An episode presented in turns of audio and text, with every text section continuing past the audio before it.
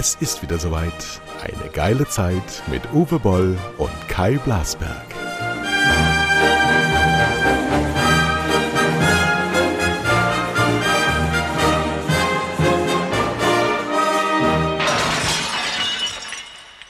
Ja, willkommen. Boll Blasberg, der nächste Podcast. Mittlerweile haben wir schon vergessen, wo wir sind, 13 oder 14. Also es geht munter vorwärts. Äh, Wir etablieren uns zusehends. Und der Gast ist der Kai heute. Hm, weißt du, weißt du, wie der Fritz uns nennt? Der hat uns geschrieben und der macht das genauso, wie ich es mir gewünscht habe. Bebe, Bebe, der Tempel der Vernunft, Bebe Podcast, wie diese Kindercreme. Ich weiß nicht, ob du die noch Oh ja, kennst.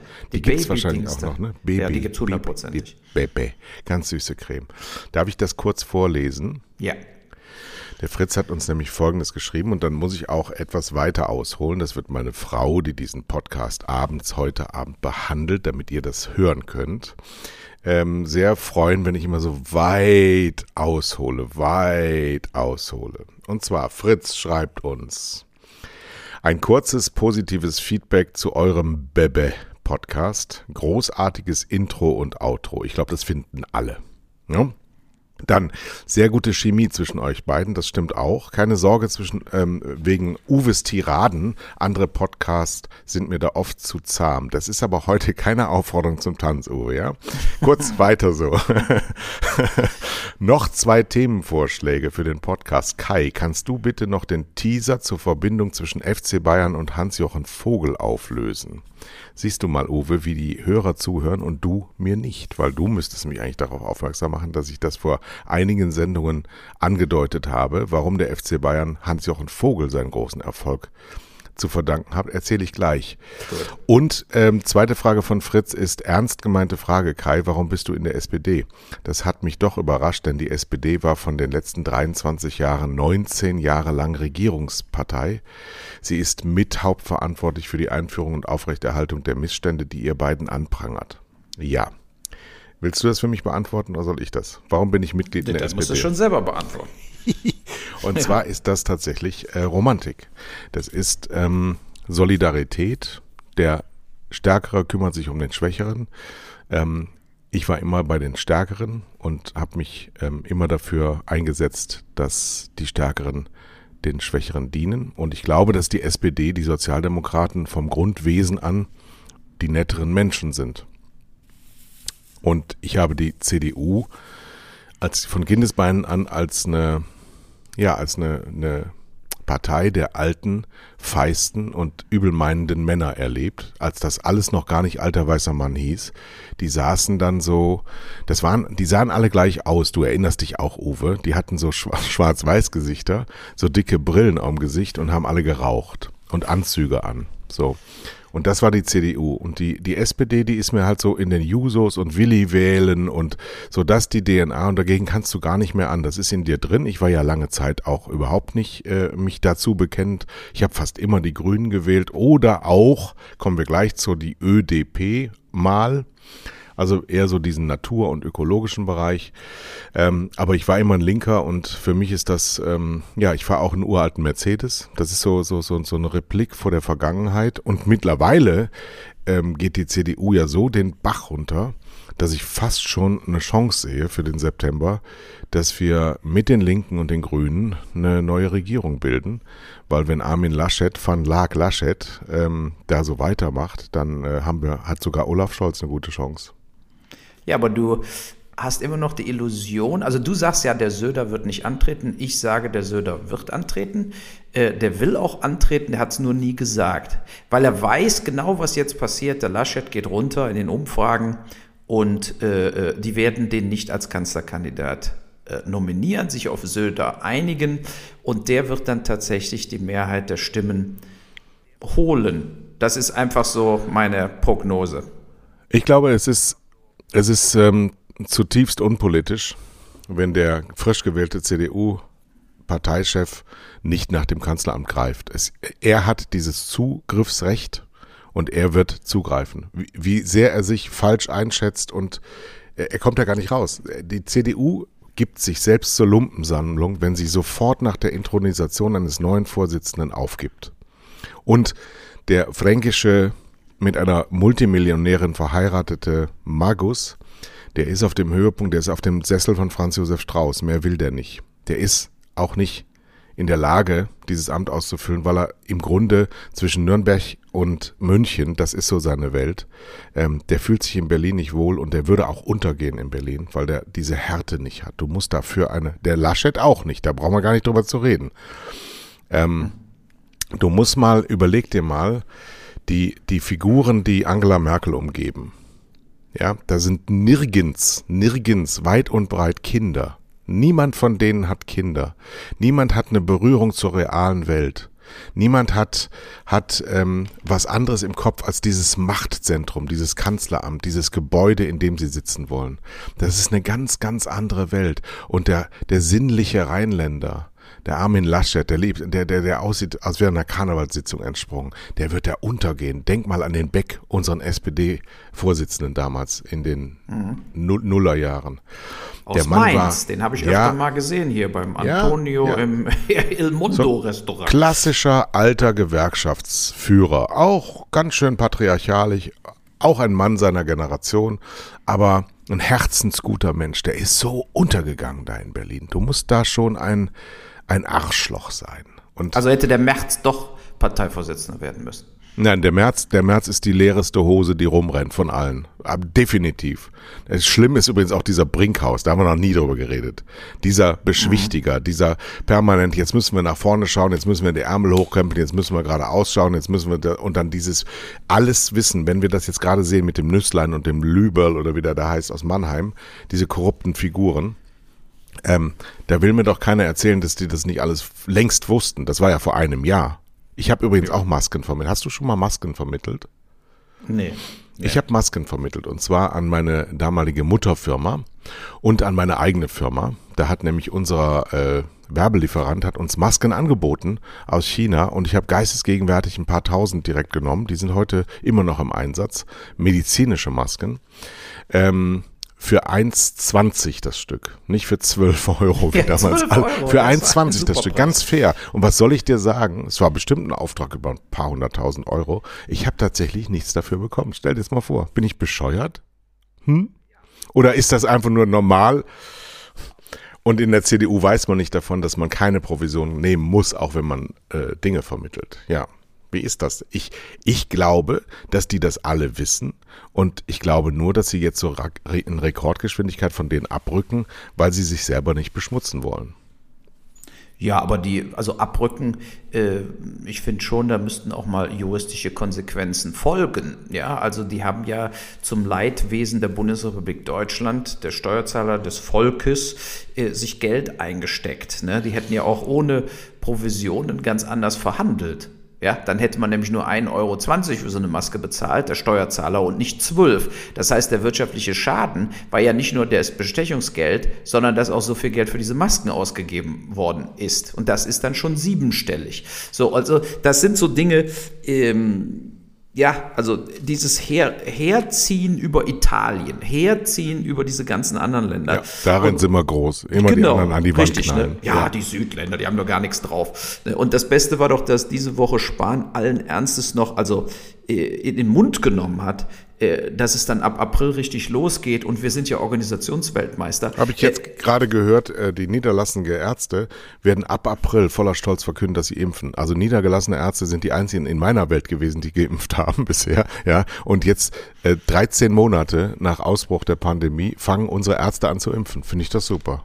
Ja, und es ist äh, ja, also der, ich habe gestern noch ein äh, mich mit einem guten Freund unterhalten. Und der hat dann auch gesagt, er sagte, er hofft eben auch, dass die Unternehmen äh, im großen Stil im Unternehmen Impfangebote machen werden und impfen werden, äh, weil die werden es auch gebacken kriegen und organisiert bekommen. Ja, die werden dann einfach äh, hunderte von Krankenschwestern da stehen haben und alle impfen. Wenn das passieren würde, dann könnten wir tatsächlich im zweiten äh, Quartal Boden gut machen, der ja jetzt äh, wir impfen ja im Moment, also wir haben insgesamt die Personenzahl geimpft, die Amerika an zwei Tagen ja. impft. So, und ich habe heute Morgen, ja. darf ich ganz kurz dazwischen, der Meißner, dieser ähm, ähm, äh, ständige Impfkommission-Präsident, hat heute Morgen im Radio dann gesagt, dass das ja total gemein ist, dass die Länder jetzt machen, was sie wollen und dass jetzt auch Polizisten geimpft werden und dass jetzt Kindergärtnerinnen geimpft werden. Das wäre doch alles gar nicht so besprochen. Das heißt, die immer noch meldet sich einer aus der letzten Krötenwinkel und sagt, ja, aber wir haben doch gesagt, dass wir das erstmal nach den Regeln, die wir festgelegt haben, damit wir dann nie was entscheiden müssen.de. Mhm. So. Und die Länder sagen jetzt, ja, Leute, wir, wir hauen das in jeden Körper, der gerade rumrennt. Ja, und so ist es ja auch richtig. So machen es alle anderen und deswegen sind sie erfolgreich. Nur wir wollen uns an Regeln halten. Was ja, aber wir machen es noch nicht. Ich habe gestern noch mit jemandem telefoniert, der vergibt Impf Impftermine und der hat gesagt, zum Beispiel hier in Rheinland-Pfalz sind nur 35 Prozent der vorhandenen Impfstoffe werden verimpft. Also 65 Prozent werden weiter im Kühlschrank gelagert, gehen kaputt, werden weggeschmissen etc. Und wir sind da leider auch noch nicht. A, der von der Impfkommission hat ja zum Beispiel AstraZeneca immer noch nicht freigegeben für über 65-Jährige. Ne? Und B, diese ganzen Stufen muss, müssen natürlich kollab, also die, die hätten schon längst kollabieren müssen per Ansage aus Berlin, weil genau wie du sagst, jeder, der geimpft wird, verringert das Risiko von weiteren Erkrankungen und Toten. Aus dem Grund kann man sich einfach nicht länger erlauben, man hätte schon vor zwei Monaten das komplett ändern müssen, äh, dass man einfach, genau wie du sagst, alles muss verimpft werden. Es muss einfach gesagt werden, hier heute Impfzentrum Mainz Süd, Wiesbaden Nord, wie auch immer, ab 15 Uhr freies Impfen. Stellt euch an, wer drankommt, um 20.30 Uhr hören wir auf zu impfen, äh, wir impfen noch die Reste weg. All diese Ansagen passieren ja nicht. Äh, es ist äh, nach wie vor äh, ja, wird alles über diese Impftermine gemacht, es wird alles, äh, wird rumgeredet. Die Freundin von meinem Bruder ist ja Lehrerin und die musste 15 Seiten ausfüllen 15 Seiten mit allem möglichen Kokolorus, das muss dann eingereicht werden, damit man als Lehrer in der Schule dann irgendwann nächste Woche oder so geimpft wird. Also da de denke ich dann immer, muss auch eine App eingeben und so weiter, einen Code eingeben im Internet, sich registrieren lassen. Ich denke dann immer an alle über 70, die ja noch nie irgendwas vom Internet mitbekommen haben. Also es ist nach wie vor, ist keine saubere Lösung in irgendeiner Art und Weise äh, gefunden. Und äh, ich habe es ja gestern in so einem kleinen Video mal zusammengefasst. Wenn letzten Frühjahr und Sommer richtig gehandelt worden wäre, dann hätten wir am 1. November gar nichts schließen müssen. Bis heute nicht. Gar nicht. Ja. Weil wir hätten ja. alles komplett sicher gestalten können. Durch Massenimpfungen, durch die Entwicklung auch von Medikamentencocktails, die schwere Verläufe äh, äh, verhindern können. Das ist übrigens nur mit 50 Millionen in der ganzen EU gefördert worden. Da hätten sie auch mal ruhig mal 5 Milliarden reintun können, aber nein, da wird wieder Geld gespart. Dann durch die FFP2-Masken, dass man die viel früher bundesweit äh, äh, Pflicht macht, ja. plus natürlich die Luftfilter in allen Räumen und Restaurants. Wenn diese Sachen letzten Sommer und alle zwar am 15.07. Ja. 15 war das Virus aus Deutschland verschwunden. Es war nicht mehr da.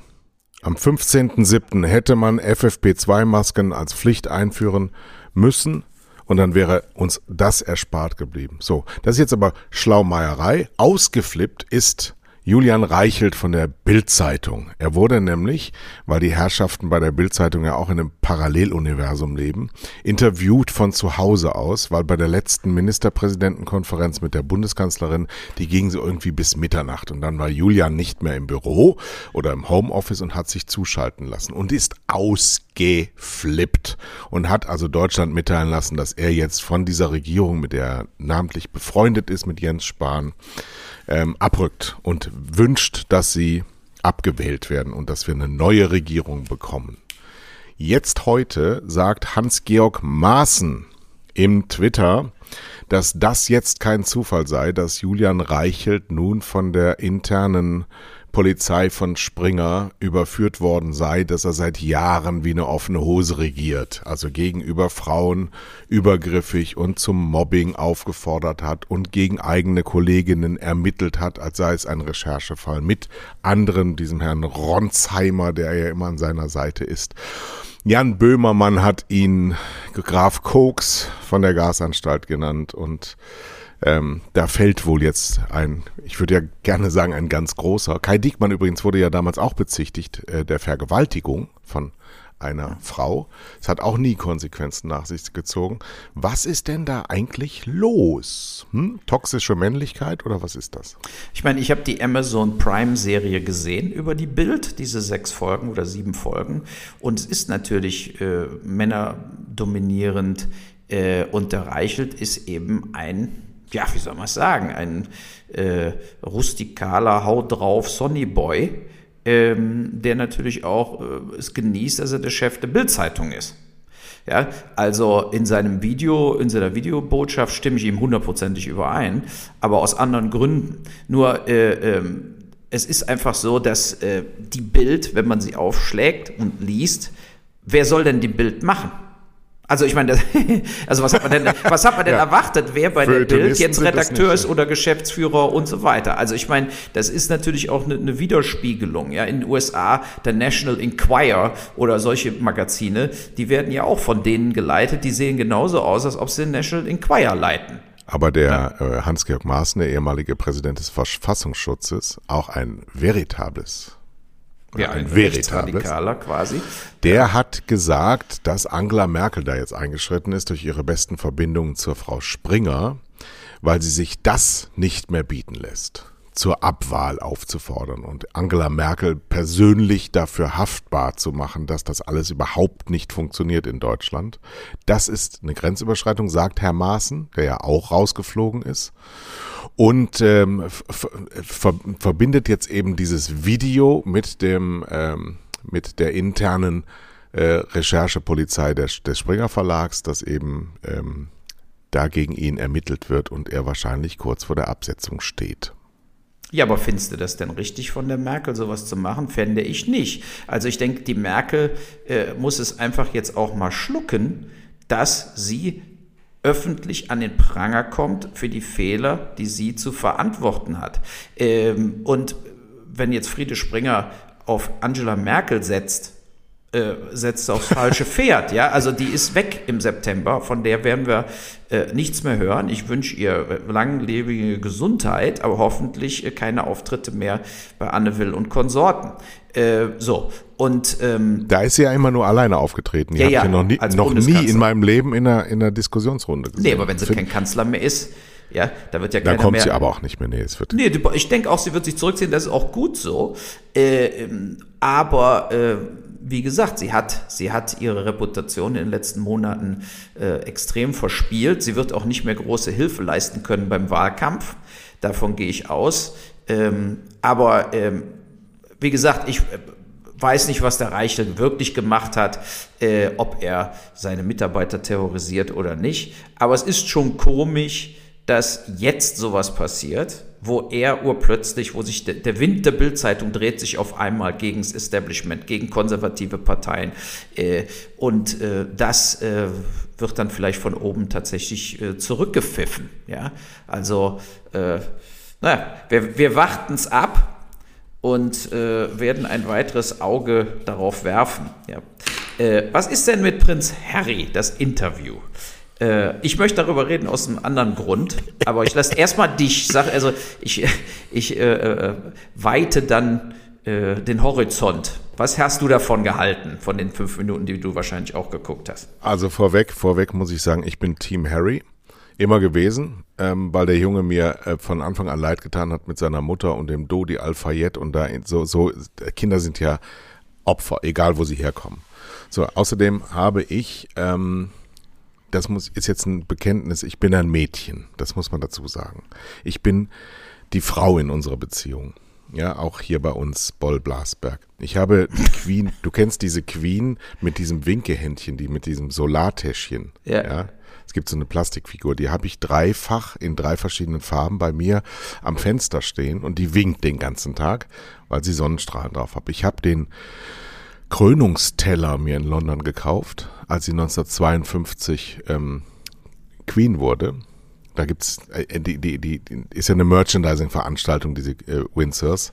Und ich bin also ein großer Fan. ich sage ja immer, an mir ist alles homosexuell, außer meine Sexualität. Ich bin ein großer Fan dieses Königshaus und ich liebe auch das hier The Crown, diese Serie, die, die, die haut mich um. Der, oder der Film äh, The Queen finde ich großartig. Ich finde alles um dieses Thema herum, aber man weiß natürlich umgekehrt auch, es gibt da eine Realität. Es gibt das Königshaus und diese Marketingmaschine Königshaus.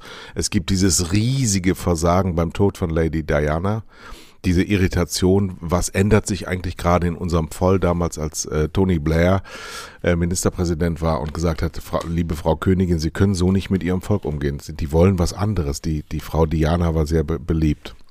So, und jetzt kommt der Harry daher und sagt, ich heirate jetzt eine Schauspielerin. Das ist ja schon wie damals der, der, der Onkel von der Queen, der seine, seine Wallace Simpson da geheiratet hat und dann auf alles verzichtet hat, weil er sowieso alles gehasst hat an seinem Herkunftshaus. Und äh, war aber ein Rechtsradikaler, darf man auch nicht vergessen. Ne? Also da die mhm. Verbindung, weil ja Megan gesagt hat, äh, es wäre rassistisch. Ja, ja, das sind Deutsche. ja, wir, wir haben das ganz tief in unserer DNA. Wir mögen das gar nicht so sehr, wir Deutschen. Und ähm, was ich natürlich überhaupt nicht glaube, aber darauf wirst du jetzt abzielen, ist diese, diese Jungfräulichkeit der Frau Megan. Ja, das ist ein Hollywood-Star und die hat äh, 250.000 Dollar pro Folge gekriegt bei Suits. Habe ich übrigens immer gerne gesehen. Sie hat äh, Stereotyp bedient in dieser Serie. Ähm, kann man alles machen, aber sie soll nicht so tun, als hätte sie nicht gewusst, was sie da gemacht hat mit der Hochzeit.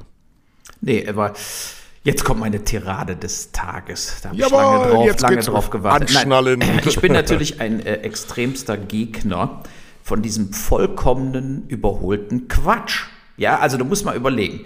Äh, Königshäuser, Adel, die haben die Menschen terrorisiert im Mittelalter und später. Dann haben sie weiter ihre Machtpositionen, ihre äh, Ländereien, ihr Geld behalten. Und obwohl sie jetzt quasi nur noch so repräsentative Marketingverpflichtungen haben, äh, hat ja keiner sie für ihre ganzen Verbrechen der Vergangenheit jemals bestraft. Und da rede ich jetzt nicht nur vom Adel in England, sondern äh, insgesamt vom Adel. Es gibt auch immer noch zu viele Leute, die glauben, die stehen über uns. Oder die muss man, wer weiß, wie respektvoll behandeln. Und man muss auf die Knie gehen, wenn die Queen kommt. Und ich denke einfach, das ist so ein Scheiß, so ein vollkommen überholter Scheiß, ja. Und man sollte alles fänden, wegschließen, verstaatlichen. Du bist jetzt auf Hartz IV Queen. So, das ist meine persönliche Meinung. Die Megan ist natürlich auch klar eine falsche Schlange und so weiter. Außer Suits hat sie nie einen Erfolg gehabt als Schauspieler und dann hat sie wahrscheinlich gedacht, der Prinz Harry, äh, die haben Milliarden, äh, hat den geheiratet, aber anscheinend kommen sie ja ganz gut äh, voran. Aber dass jetzt die Leute auf einmal so überrascht sind oder Oprah Winfrey, da ist ja Rassismus. Die haben gesagt, weil du ein halb schwarzes Baby kriegst, kann er nicht irgendwie eine, äh, zum Prinzen ernannt werden und so. Das zeigt ja den kompletten blanken Unsinn, solche Leute überhaupt noch ernst zu nehmen oder in irgendeiner Funktion auf die Menschheit loszulassen.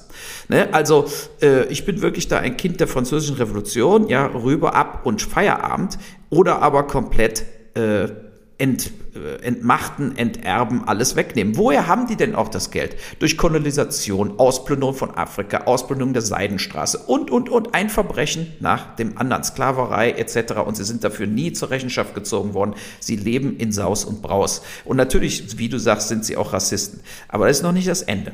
Ich gucke gerade, auf Netflix läuft so eine Serie Mord unter Mormonen. In Utah sind ja die, weil das ist genau dasselbe, deshalb will ich das zusammenbringen.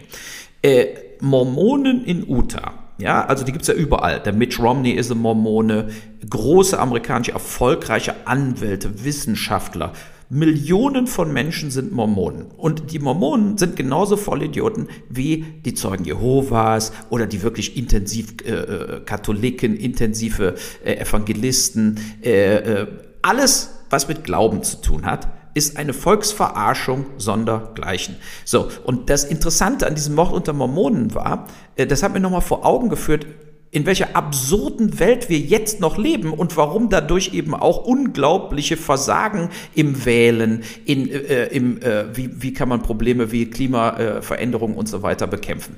Also, die Mormonen gibt es erst seit 160, 170 Jahren. Da war ein Typ namens Smith. Da wird gesagt, der hat urplötzlich äh, durch irgendwie im, im Wald ausgegraben eine goldene mit goldenen Blättern wie so eine Bibel, eine neue Bibel mit ganz neuen Instruktionen. Ne? Die basiert zwar auf der alten Bibel, aber das sind ganz neue, deshalb heißt das ja The Saints of the Later Days. So, der war also der Heilige, erst vor 160 Jahren. Den haben, dem haben sich dann alle angeschlossen. So, und jetzt muss man sich mal diesen Fall, der in dieser Netflix-Serie ist, vor Augen führen. Und zwar wurde immer gemunkelt, dass ein weißer Salamander, also ein Salamander, so ein kleines Tierchen, hat ihn zu dieser Bibel, zu diesem Ding geführt. Und deshalb hat er es ausgegraben. Und dieser Salamander selber hat noch einen Brief geschrieben. Und dieser Brief, ja, ne, ne, du lachst nicht, aber genau so ist es auch. So, aber du musst überlegen, das ist ein Kriminalfall, weil dann Folgendes passiert ist. Irgendeiner hat irgendwann diesen weißen Salamanderbrief in irgendeiner Bibliothek in England gefunden, ja. Äh, wie sich natürlich rausstellte, war hinter Fälschung, aber das war wirklich perfekt gemacht. Und auf einmal fühlte sich die ganze Mormonenkirche bedroht durch diesen weißen Salamanderbrief, weil da standen so ein paar Sachen drin, die anders sind wie das, was vor 160 Jahren dieser Smith gesagt hat, hat er in dieser goldenen Bibel gefunden. So, und dann wurde der Typ in die Luft gesprengt, der diesen Brief gefunden hat. Drei Leute, die den Brief gekauft haben, mit Bombenattentaten in Utah.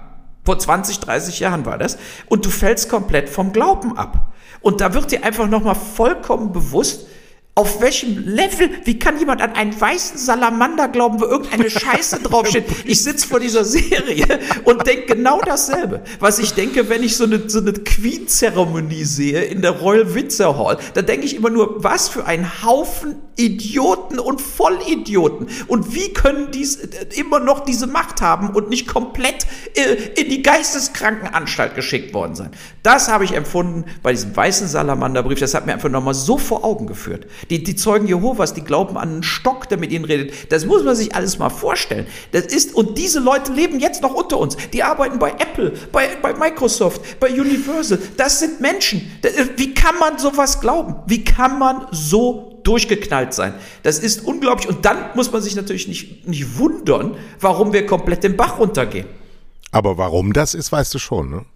Nö, das sagst du mir jetzt. Weil dieser, dieser Adam Smith, der verkauft, also mhm. der natürlich nicht mehr, weil der ist ja seit 150 Jahren tot, aber mit seinem Konterfei wird ähm, werden Cerealien verkauft, soweit ich das erinnere aus Absolut. meiner Amerika-Zeit. Ne? Da gibt's immer so einen weißhaarigen Opa mit so einem Dreizack auf dem Kopf, der guckt mir jeden Morgen beim äh, Cornflakes-Essen ins Gesicht. Das heißt, es ist ein Milliardengeschäft. Ja. Genauso wie die Windsors ein Milliardengeschäft sind, weil wenn ich Krönungsteller kaufen kann, dann ist es ja nicht von der Queen selber handgebacken 1952, sondern gestern in Bangladesch hergestellter Krönungsteller. Wenn du in London jemals irgendwo in Camden spazieren gegangen bist, dann weißt du ja, dass du in jedem Laden jede, jedes, jedes Baby auf der Tasse und Megan das wahrscheinlich auch, die wollten ja Sussex auch behalten als Brand. Und sie gehen da jetzt auch hin und kriegen von Spotify Geld. Und gestern war ja auch nichts bezahlt bei dem Interview. Das wurde ja extra von Oprah Winfrey, weil auch Oprah Winfrey hat ja noch nie Geld gekriegt in ihrem Leben. Außer die zwei Milliarden Privatvermögen, die sie hat. Ja, aber auf der anderen Seite, weißt du, wenn ich, wenn ich das sehe, wenn ich zum Beispiel gestern die ersten fünf Minuten haben wir ja genauso gesehen und wir haben ja gemeinsam entnervt aufgegeben, weil eigentlich hat mich das interessiert, aber dann irgendwie hat RTL mit Frauke Ludwig es geschafft, dass mich das nicht mehr interessiert hat. Dann sitzen die da mit Guido Maria Kretschmer Kretschmer und so einer furchtbaren Troller, Frau Mann, she, it, weiß der Geier, Frauentag war übrigens gestern, müssen wir auch noch drüber reden. ähm, und reden einen Stuss, reden einen Stuss, dass du was, in welcher Irrenklinik ist denn diese Aufzeichnung entstanden, ja? Und tun dann immer so, als wüssten sie überhaupt nicht, was jetzt kommt und alle wussten schon alles und alles, alles in der Sendung wurde in allen Teasern schon vorher tagelang verbreitet. Das war, ich habe mir so gedacht, ähm, ich war ja 30 Jahre beim Privatfernsehen, so haben wir das in den 90er und Nuller Jahren gemacht und ich fand die ganze Aufbereitung von RTL altbacken und, und nicht, nicht, nicht modern und gar nicht frisch und überhaupt dieses ganze Ding. Ich bin, wie gesagt, Team Harry, Megan gar nicht mehr so sehr nach gestern. Das war mir einfach zu sehr geschauspielert. Das ist zwar eine Schauspielerin, aber das ist sie ja jetzt dann so nicht mehr. Die wollen einfach so weitermachen. Die wollen ihre 10, 15, 30, 422, 600 Millionen US-Dollar abziehen, damit sie steinreich da weiterleben können. Das ja. ist so ein Grund. Megan hat ähm, eine Weltkarriere gemacht Macht durch eine Serie, so ist das nun mal halt. Und dann denkt Frau auch an die Zukunft und dann ist so ein Königsfolger gar nicht so schlecht und dass das dann so asozial ist, ja, ja, hätte man ihren Ehemann fragen können. Die sind halt so in England, aber die können da auch ganz gut mit leben. Und ich finde. Ähm, ich habe gewartet auf Karl Gofe, dass er das mal nachspielt alles. Ne? Er sollte Oprah Winfrey spielen und ja, Megan in einem Interview. ja, da, da habe ich wirklich drauf gewartet. Das, ja. das wäre die richtige Antwort gewesen. Es muss auch schnell kommen und nicht in vier Wochen.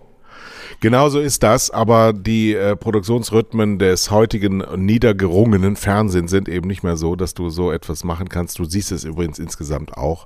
Insgesamt, unser Fernsehen wird immer humorloser. Das muss man echt sagen. Diese Leichtigkeit, dieses Snippet, dieses ja, sondern mhm. alles ist ernst und breit gefächert und jeder muss Riesenerfolg haben. Es ist einfach nicht mehr, es ist nicht mehr locker. Es macht wirklich, ähm, du siehst die Freudlosigkeit beim Entstehen. Das ist, ist leider wirklich so. Und ich will jetzt auch nicht als ehemaliger hier so als Bash-König in die Weltgeschichte eingehen. Überhaupt nicht. Dafür liebe ich das alles viel zu sehr.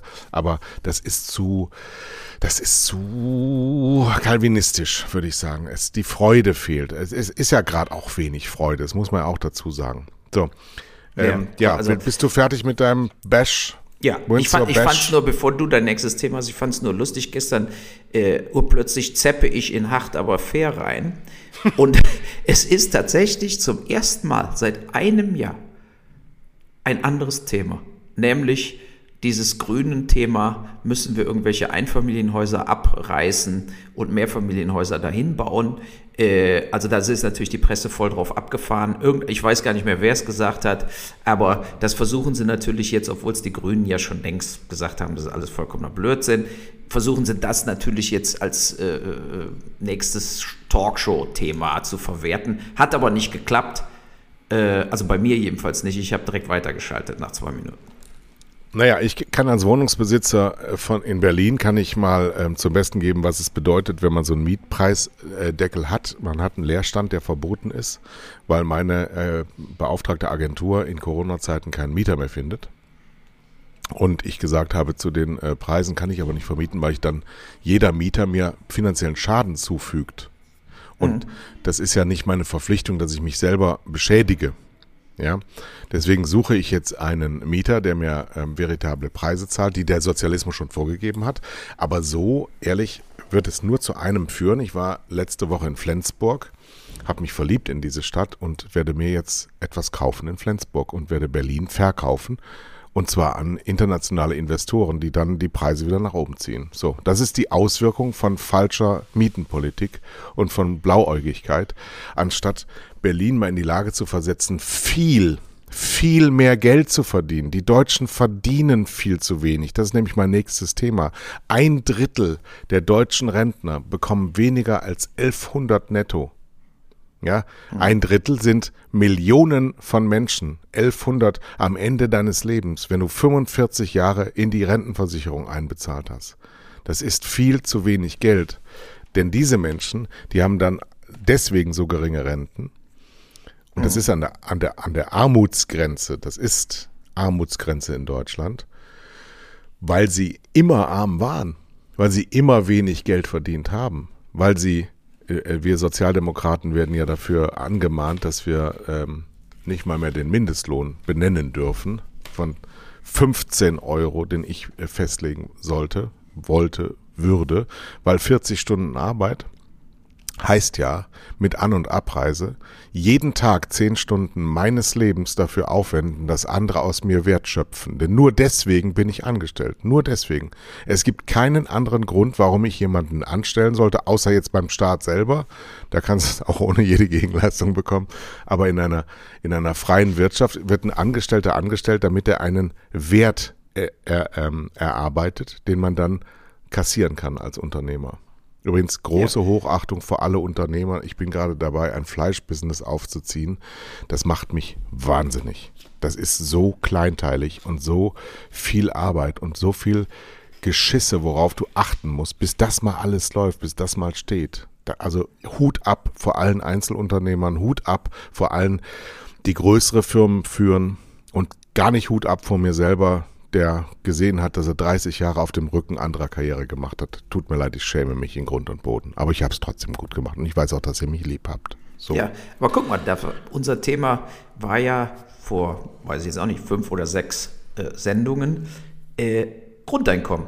Und jetzt überleg mal, wie einfach man diese äh, jetzt ja nicht nur Sozialversicherung, Hartz IV, Sozialhilfe, sondern ja auch die Rentenfrage.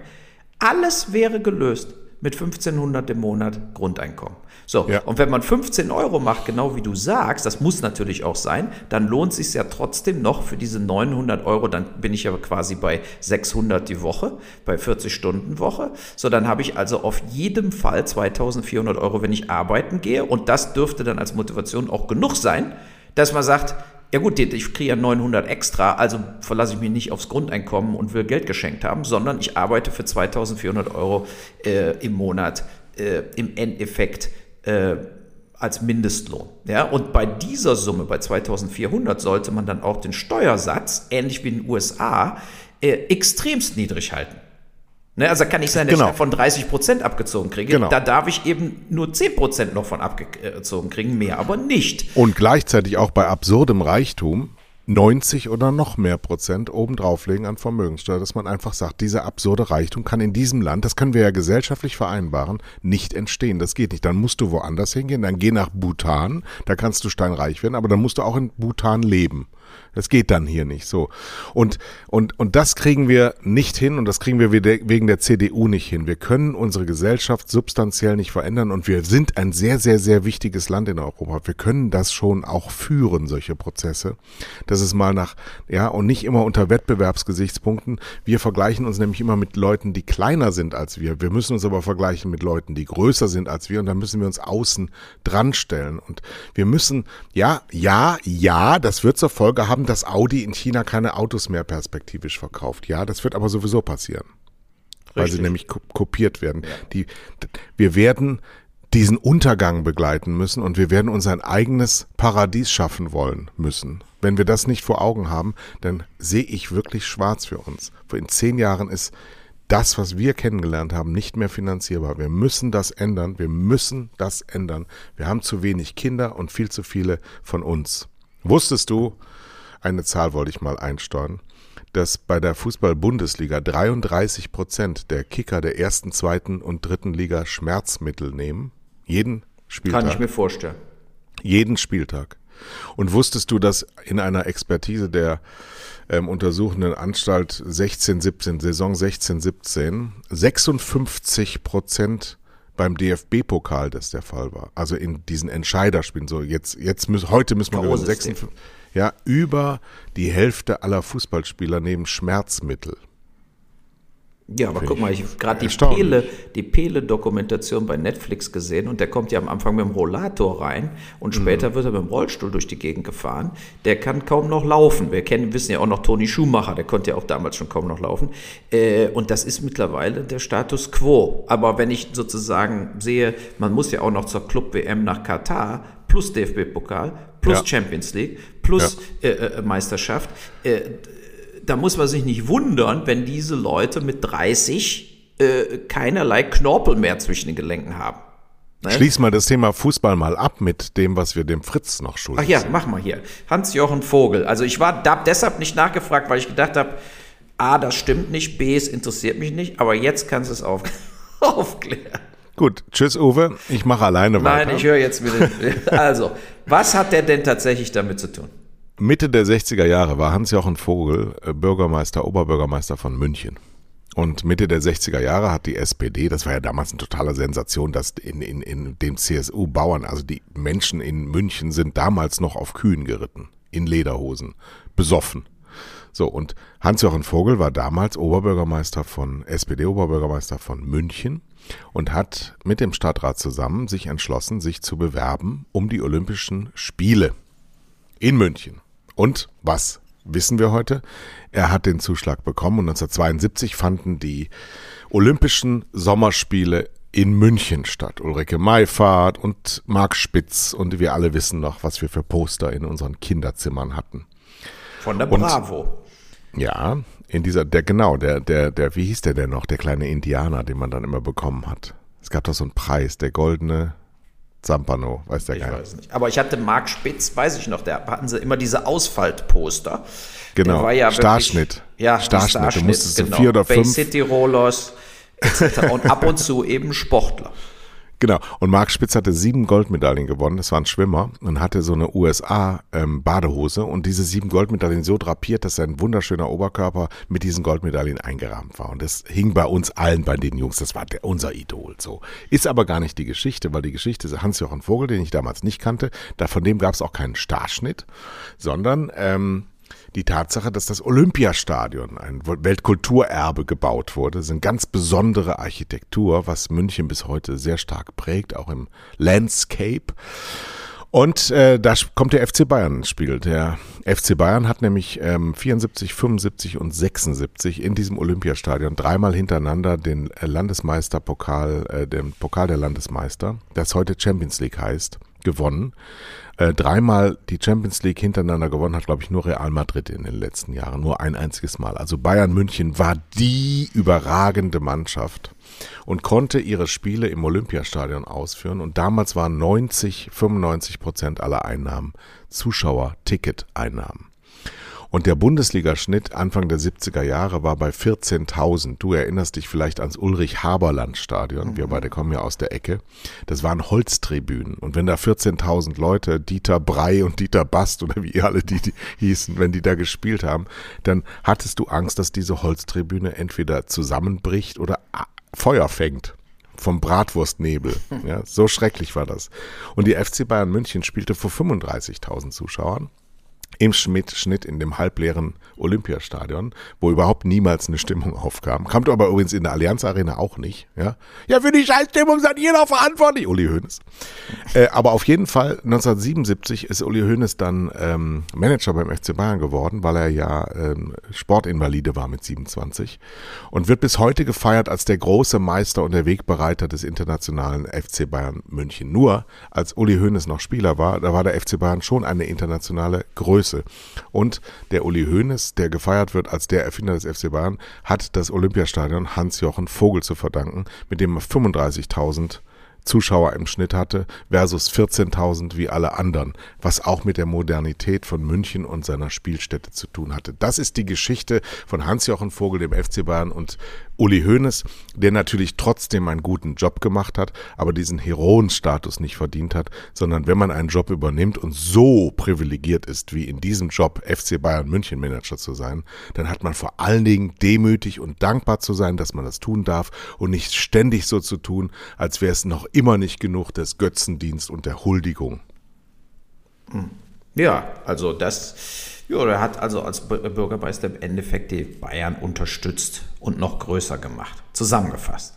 Und er ist tot, letztes Jahr gestorben. Ja, sein Bruder lebt noch, ne? Der war ja mal im Osten irgendwie unterwegs, auch als CDU-Politiker, dann bei der anderen Partei. Sein Bruder war bei der CDU, ähm, der Hans-Jochen Vogel war der SPD und der Bernhard Vogel war thüringischer äh, ähm, Wiedervereinigungsministerpräsident und war auch Ministerpräsident von Rheinland-Pfalz, einer der ganz wenigen Politiker, die zwei Länder geführt haben. Und ähm, mein Vater hat ihn immer einen Vitaminchristen genannt, ja, weil der war nämlich im, in der, in der ähm, evangelischen ähm, Kirche unterwegs und auch immer sehr, ähm, früher hieß das Junggeselle. Also, okay. wurden, so, wurden so Codes versendet, ja, der Junggeselle. Es war übrigens der, der, der witzigste Spruch, den Stoiber jemals gebracht hat, damals über, als er ähm, Kanzlerkandidat geworden ist, 2002, was ihm ja knapp daneben gegangen ist, hat er zu Angela Merkel und Guido Westerwelle gesagt, die Protestantin aus dem Osten und der Junggeselle aus Bonn. Und meinte damit das, was ihr jetzt euch selber zusammendichten dürft. Ja, ganz zum Schluss noch ein paar Zahlen von Bayer Leverkusen. Äh, nein, also nicht vom Fußball, sondern vom Pharmaziekonzern. Das war ja ganz interessant. Ähm, die haben diese Woche bekannt gegeben, dass 30 Prozent weniger Grippemedikamente verkauft worden sind. Das heißt, die Masken haben auch was gebracht und dieser Total. Abstand gegen die normale Grippe. Da äh, sagt natürlich Bayer so eine Scheiße. Äh, ja, es kostet ja Geld. Aber sie haben dafür, glaube ich, 25 oder 30 Prozent mehr Umsatz gemacht in diesen Nahrungsmittelzusatzprodukten, die sich jeder jeden Tag äh, reinpfeift. Vitamine, Mineralien, hier und da und her und hin. Ähm, das ist ein wachsender Markt, der hat das dann wieder so ein bisschen aufgehübscht. Ja. Naja, solange sie Glyphosat weiterverkaufen, äh, haben Genau, das ist die Bayer AG, die Monsanto gekauft hat für viel zu teures Geld und jetzt Milliarden Rückstellungen bilden muss in ihren Bilanzen wegen der Gerichtstermine wegen Glyphosat.